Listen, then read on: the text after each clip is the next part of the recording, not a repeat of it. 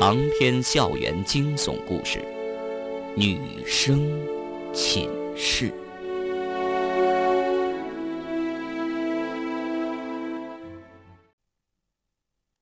许燕不是死人，她至今还在青山精神病院疗养。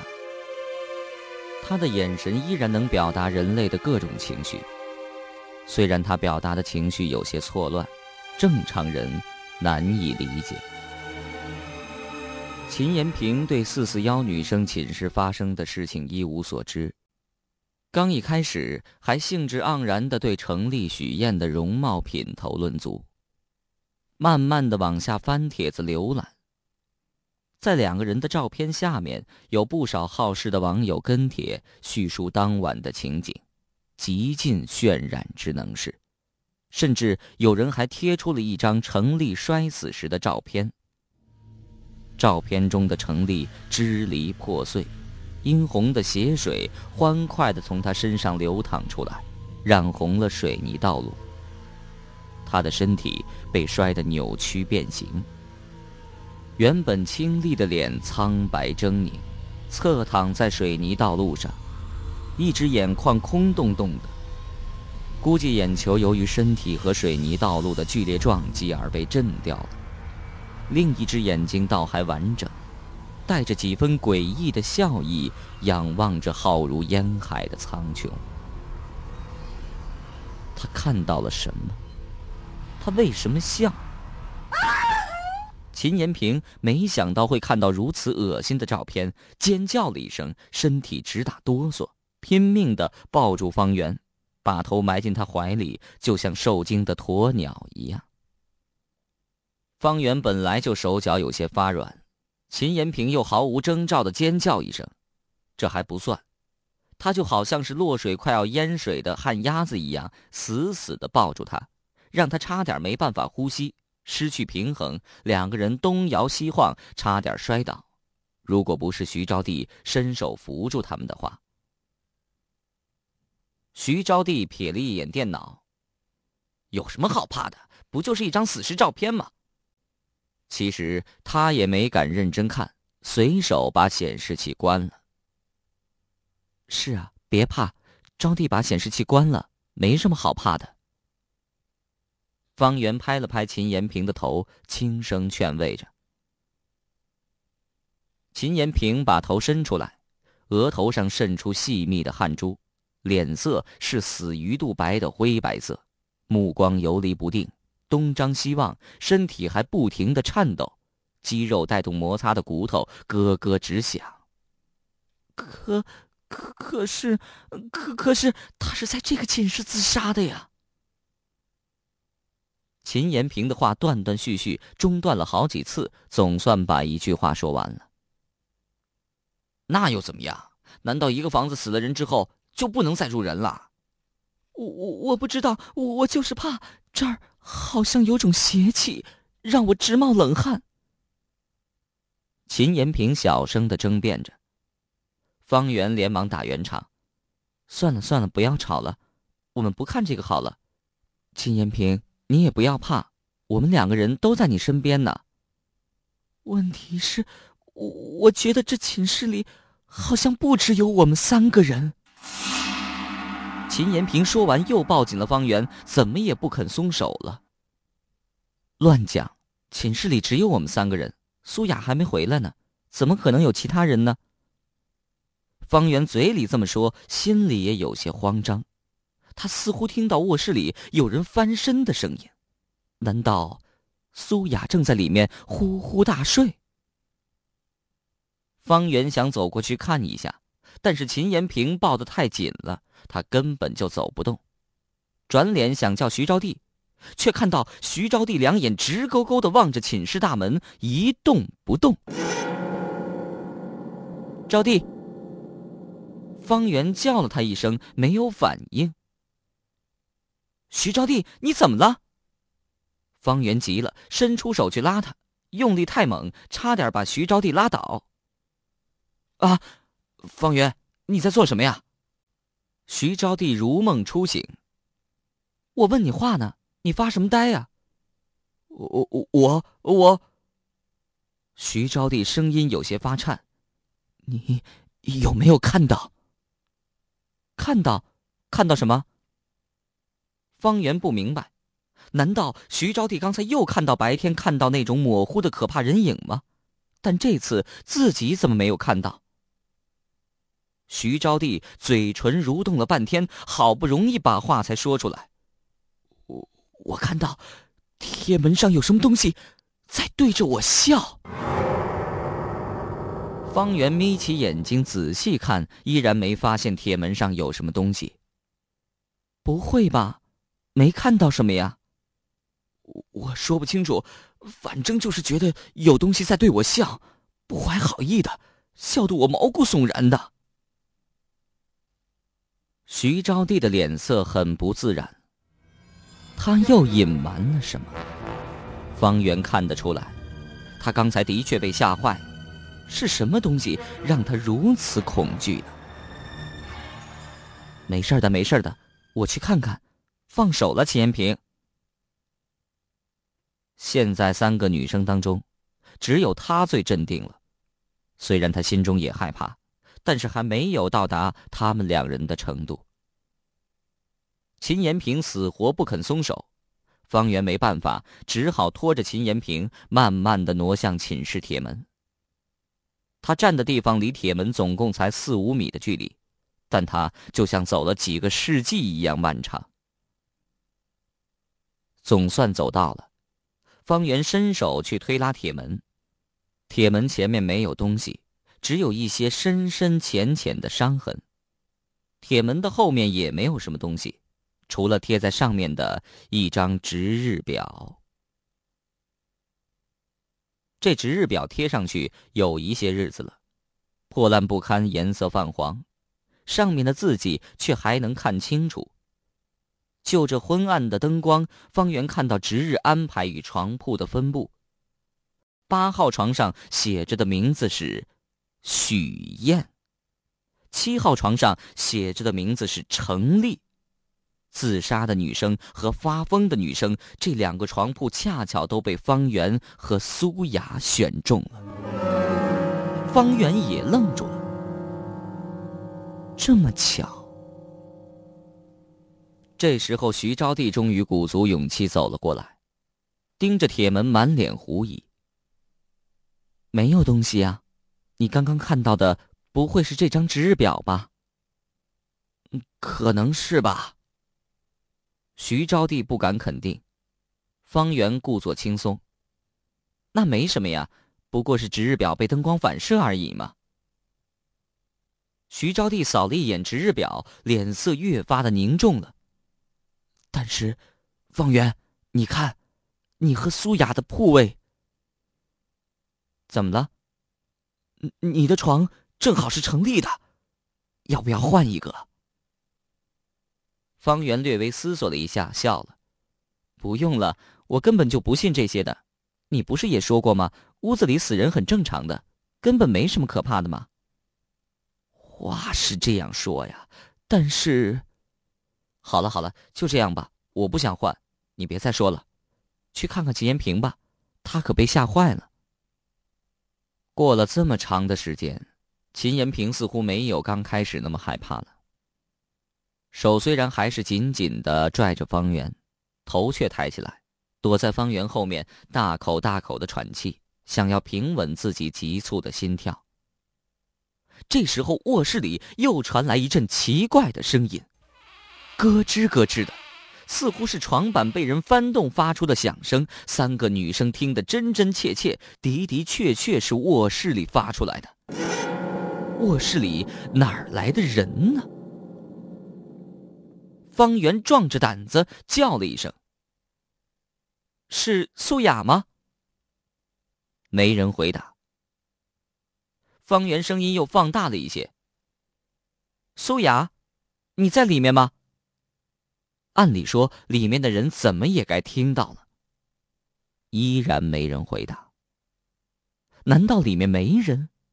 但那声音又是怎么回事？难道是苏雅在里面故意不回方圆的话？以她的性格，这也倒是可能的。走吧，一起过去看看。三个女生手挽着手，小心翼翼的踮着脚，慢慢的走向卧室。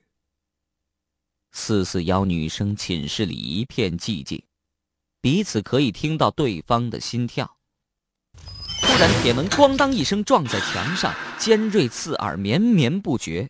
紧悬着一颗心的女生们正蹑手蹑脚的靠近卧室，被这突然而至的巨响吓了一跳，各自都震颤了一下身体。四四幺女生寝室的铁门庞大沉重。怎么会无缘无故的撞在墙上呢？不可能是风。铁门对面是另外一扇铁门，两侧是漆黑狭窄的楼道。这种结构没有对流，不可能有太大的风吹过来。即便是有风，也不可能有这么大的力量把铁门推得如此猛烈的撞击墙壁，除非。除非是有人故意用力把铁门撞向墙壁，但是，又是谁会那么无聊呢？自他们进入四四幺女生寝室之后，对面的四四二早早的就把门关上，一副老死不相往来的态度。其他女生路过这儿都是急匆匆的一闪而过，看都不敢多看几眼，更别说多逗留几秒钟了。三个女生僵在那儿，进也不是，退也不是，大气都不敢出。三双眼睛死死的盯着铁门外面。铁门外面光影交错，昏暗模糊，没有脚步走动的声音，其实是什么声音都没有，静的可怕。过了半晌，依然是毫无动静。甚至卧室里的动静也没有了。难道一切都是幻觉？如果是一个人的幻觉，倒也罢了。可是三个女生都会产生同样的幻觉，这未免太让人难以置信了。方圆的嘴唇发干，紧张的心慢慢的放松下来。他长长的吐出一口气，然后听到身边其他两位女生也跟他一样长长的吐气。寂静的四四幺寝室里，三个女生的呼吸声清晰可闻。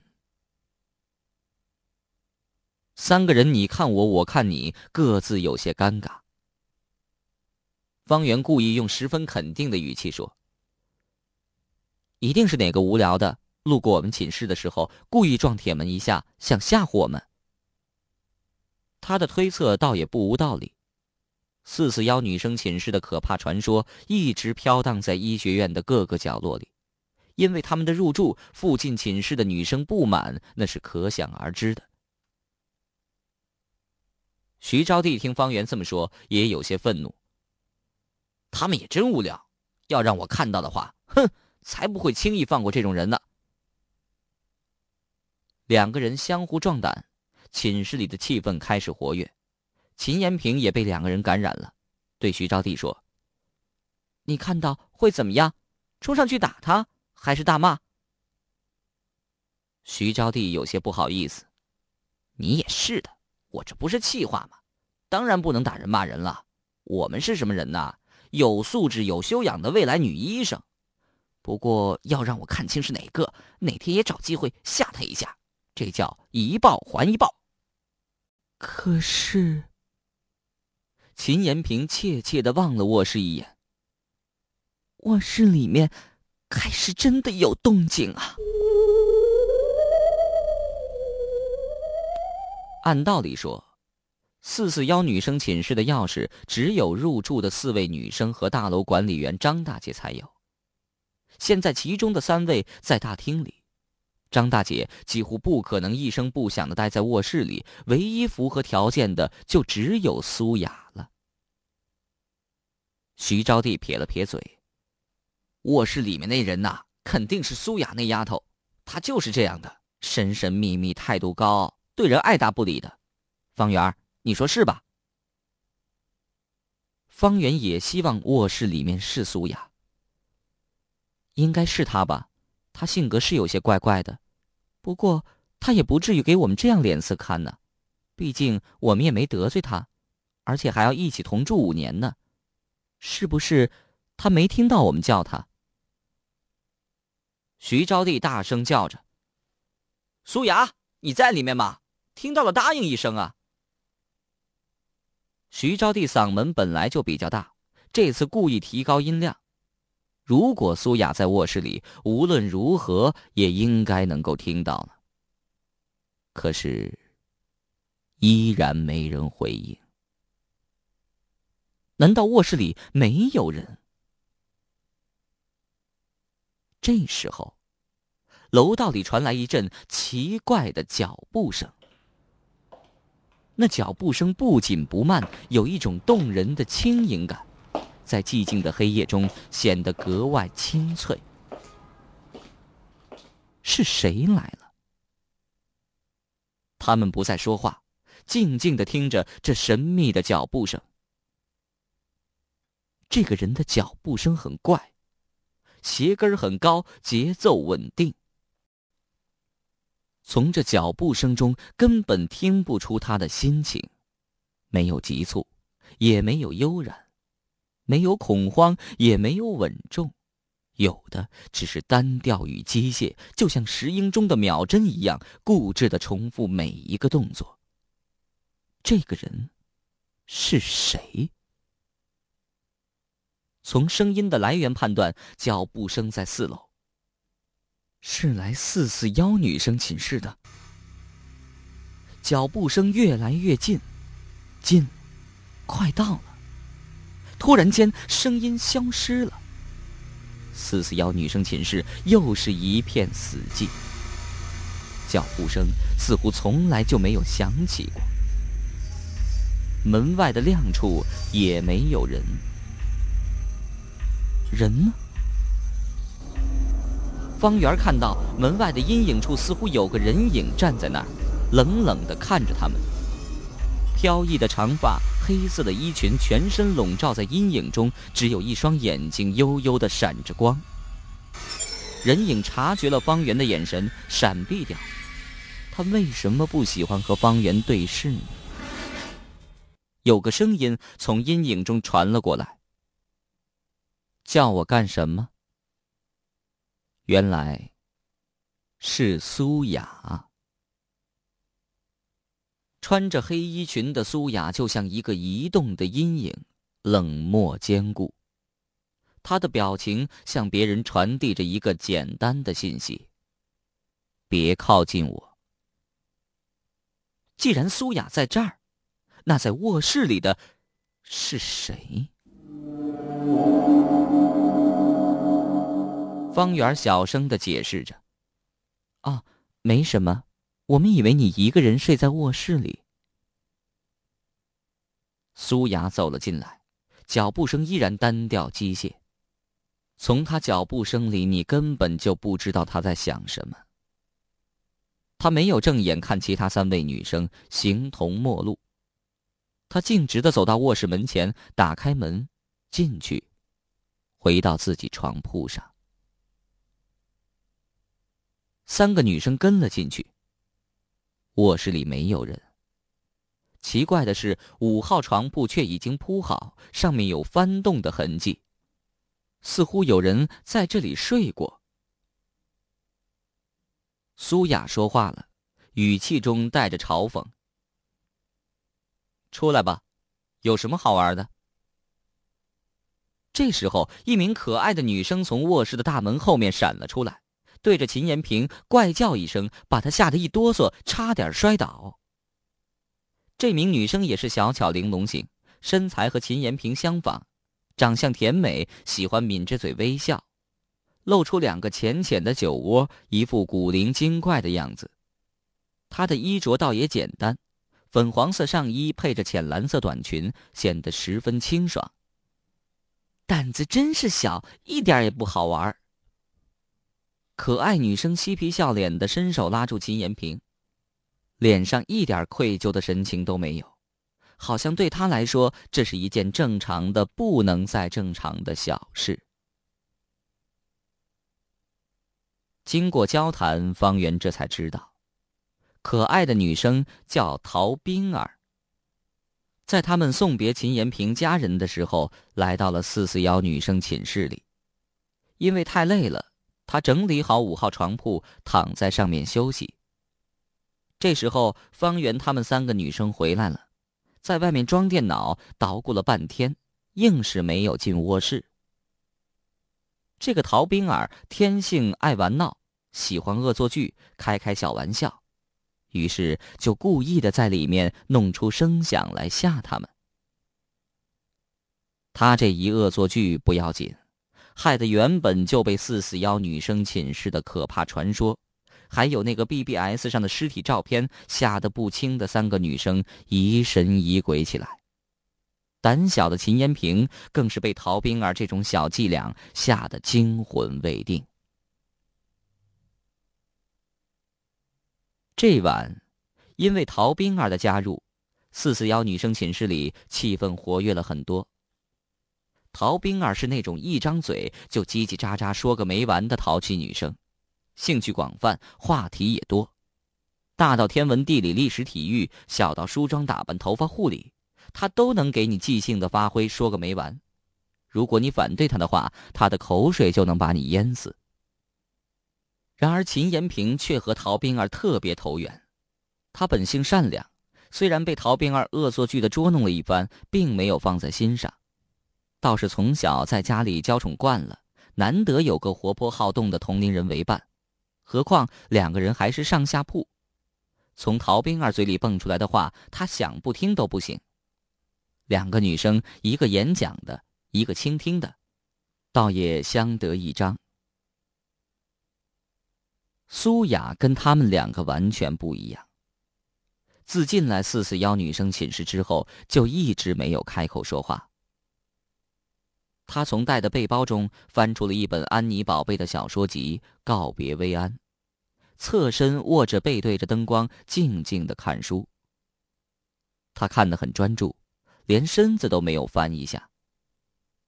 方圆躺在下铺，几乎感觉不到苏雅的存在，只有偶尔传来的细微的沙沙声提醒他苏雅睡在上铺，那是他翻动书页的声音。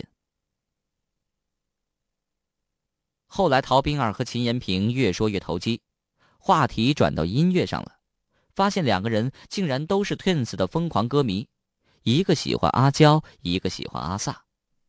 说到兴奋处，两个人就从床上爬起来，一起去大厅上网搜索下载新歌。两个人走后，卧室里总算清静了。徐招娣或许是因为累了，再加上之前受过惊吓，精神太紧张，一放松下来就呼呼大睡了。他倒是能吃能睡，据说这样的人，生活反而会。幸福些。